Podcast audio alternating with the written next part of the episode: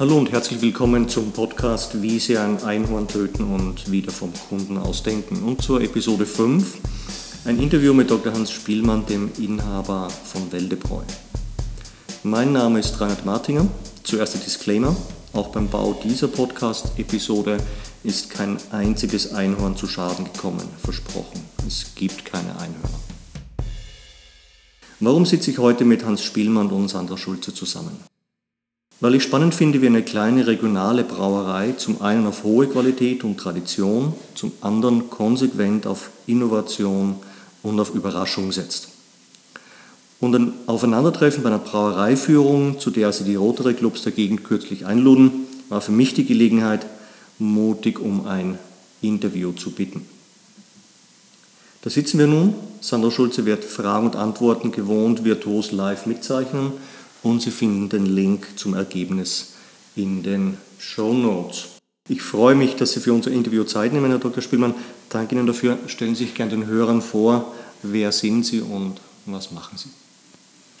Ja, mein Name ist Hans Spielmann, der Name ist schon gefallen und äh, ich bin Geschäftsführer und Inhaber der Weldebräu, bin, vertrete die Inhaberfamilie in achter Generation. Die neunte steht äh, vor der Tür. Mein Sohn Max ist dieses Jahr ins Unternehmen eingetreten. Und mein Urgroßvater Johann Welde war der Namensgeber der Brauerei. Äh, die Brauerei ist in, mitten in der Kurpfalz gelegen, in Plankstadt äh, zwischen Heidelberg und Mannheim. Wir haben etwa 50 Mitarbeiter und brauen ca. 100.000 Hektoliter super qualitativ hochwertiges Bier pro Jahr. Dankeschön. Allzu viel habe ich in der Intro ja nicht verraten. Was, Herr Dr. Spielmann, macht Weldebräu so besonders? Angenommen, Sie hätten nur 140 Zeichen oder, oder 10 Sekunden Zeit. Was ist das Besondere an Weldebräu?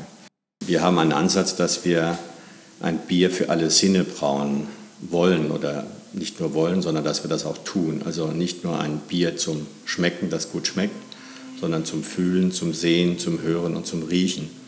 Äh, das treibt uns um. Und wenn es irgendetwas gibt, das Bier besser zu machen, dass einer der fünf Sinne besser angesprochen wird, einen höheren Genuss verspricht dem, dem es benutzt, der es trinkt, äh, dann machen wir das, egal was es kostet wie, oder wie anstrengend das ist.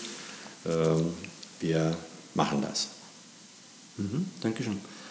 Erzählen Sie uns doch gerne die wichtigsten Meilensteine der Geschichte der Welde Bierflasche. Wie kam es dazu? Ja, die Welde Bierflasche entstand aus dem Gefühl heraus, für alle Sinne eine Flasche zu entwickeln, nicht mehr die Standard-Bierflasche, die doch ziemlich verkratzt, oft zerkratzt ist und damals auch sehr zerkratzt war. Und äh, wir haben nach einer Flasche gesucht, die das ausdrückt, wie wir unser Bier brauen, mit Liebe, mit Leidenschaft, mit Lust, mit Freude. Äh, und dann hat ein äh, Künstler aus Eppelheim Günter Braun brachte eine Skulptur vorbei, 30 Zentimeter hoch. Er nannte das die Tanzende, eine Flasche, die vor Freude, vor Lebensfreude tanzt. Äh, wenn Bier hineinkommt, dann, sie war mal eine normale Bierflasche, so der Künstler. Und dann kam Wäldebier hinein, dann fing sie an zu tanzen. Und wenn dieses Bier in ein Glas hineinkommt, fängt das Glas vor Freude an zu tanzen, kommt das Bier in den Konsumenten. Spürt er die Freude, fängt der vielleicht vor Freude an zu tanzen. Und das war die Idee, eine, eine tanzende Flasche, ein tanzendes Bierglas umzusetzen. Und das war dann ein steiniger Weg, aber wir sind ihn gegangen und heute haben wir unsere individuelle Lustflasche. Mhm. Mhm. Dankeschön. Das Denken in Hektolitern und im schnellen Absatz führt nicht besonders weit, hat sich rumgesprochen, wenn man sich dem Slow Beer verschrieben hat. Welche unter Anführungszeichen Aufgaben Ihrer Kunden erfüllen Sie besonders gut? Was haben Sie Ihrer Meinung nach besonders gut vom Kunden aus gedacht?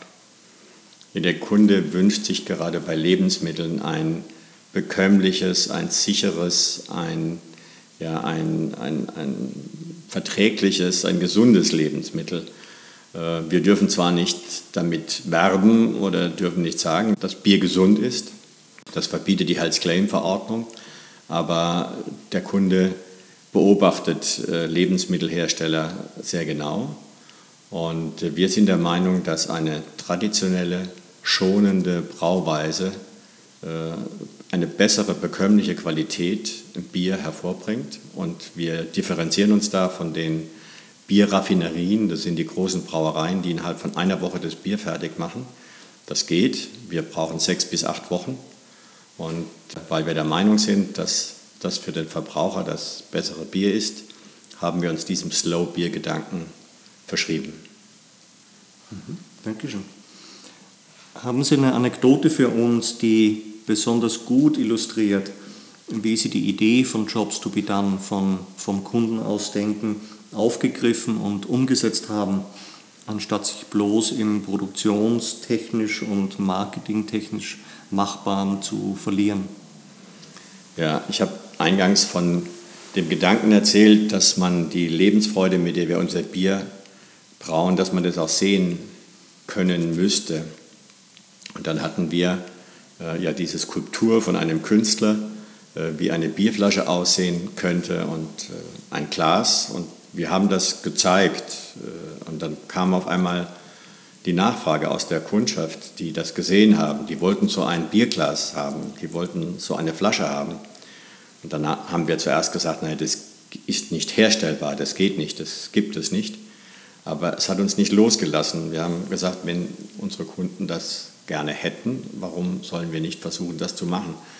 Und dann ging ich auf die Suche nach einem Hersteller und da trifft man dann doch meistens die Yes Butters Typen, die sagen, ja, das ist eine tolle Idee, aber es geht eben nicht. Das hat vorher, bevor wir äh, kamen, auch noch keiner probiert, so eine komplizierte Flasche oder so ein kompliziertes, aufwendiges Glas zu machen. Und nach zweijähriger Suche äh, stießen wir dann auf äh, eine Firma, die, wo der Junior in die Firma kam und hat unsere Zeichnung, unsere Skizze an der Wand gesagt und sagt, sag mal, was ist denn das? dann haben die gesagt, ja, das ist so ein verrückter Brauer, der will eine Verlust und Laune tanzende Bierflasche haben und ein tanzendes Bierglas. Dann sagt er, ja und? Dann sagt er, ja, wir haben ihm klar gemacht, dass es nicht geht. Dann sagte er zu denen, sag mal, spinnt ihr? Wir bauen die teuersten Prototypen für die Messen dieser Welt. Und jetzt kommt einer, der würde uns noch Geld dafür geben, wenn wir so etwas bauen würden. Und er sagt nein. Er rief mich an und fragte, Herr Spielmann, sind Sie noch daran interessiert? Ich sagte ja. Er sagte, das wird nicht billig. Dann sage ich, okay, also zunächst mal nur 1000 Gläser, 10.000 hätten wir eigentlich pro Jahr gebraucht. Ja, und dann bekamen wir ein Glas, ein Musterglas und mit der Aussage, wenn wir 1000 Stück haben wollten, müssten wir 27 D-Mark pro Glas bezahlen. Das war das Zehnfache, was damals ein normales Pilzglas kostete. Aber ich habe gesagt, das ist jetzt egal, wir, wir wollen das, unsere Kunden wollen das, die verlangen das und wir machen das. Und äh, wir haben mit diesen ersten 1000 Gläsern, die haben wir für 28 D-Mark mit einem Künstlerdekor versehen, verkauft. Hatten wir so viel Erfolg, dass wir gesagt haben, okay, und jetzt stellen wir das komplette Sortiment um. Äh, in größeren Mengen wurde das Glas und die Flasche natürlich billiger, aber heute ist das Glas immer noch doppelt so teuer wie ein normales Pilzglas und die Bierflasche doppelt so teuer wie eine normale Bierflasche. Aber unseren Kunden gefällt das. Sie haben da ein, ein, ein Lebensgefühl in der Hand äh, plus einem hervorragenden Inhalt und das kommt an. Mhm. Dankeschön. Schönes, schönes Beispiel. Dankeschön für die, für die spannenden und launigen Einblicke und schön, dass Sie auch diesmal dabei waren. Klicken Sie gerne auf shop.welde.de vorbei und finden Sie raus, was hinter der Mission nicht immer konventionell, aber immer besonders steckt und was hinter dem Sinnspruch God Save the Bock. Viel Spaß dabei. Die nächste Episode beschäftigt sich mit einem Set an Fragen, das Ihnen dabei hilft, Ihre Produkte und Services konsequent vom Kunden aus zu denken und zu bauen.